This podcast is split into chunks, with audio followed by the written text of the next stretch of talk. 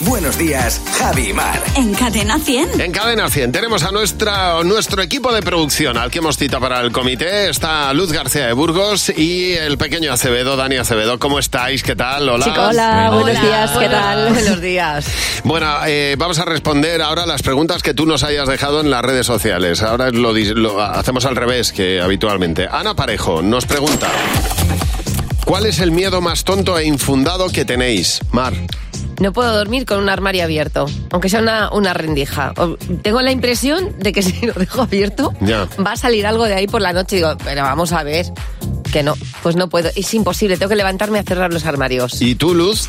Yo sigo un poco desconfiada cuando dejo todavía sacar el pie por el edredón y lo dejo colgar de la cama. Eh, todavía, Ya. todavía tengo algún miedo de que, de que alguien me lo agarre.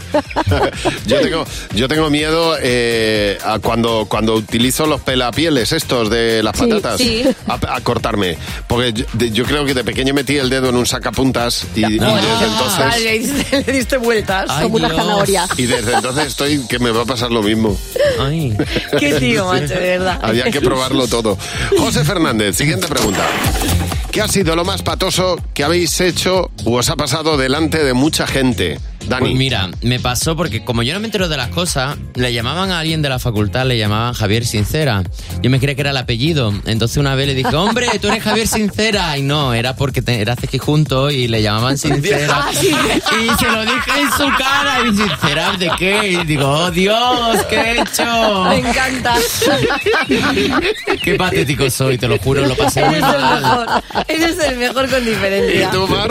Pues mira, a mí me pasó la semana pasada. Entro a una. entro al Zara, al Sí. Zara Home, ¿vale? Y veo la sección de velas que a mí me vuelve loca.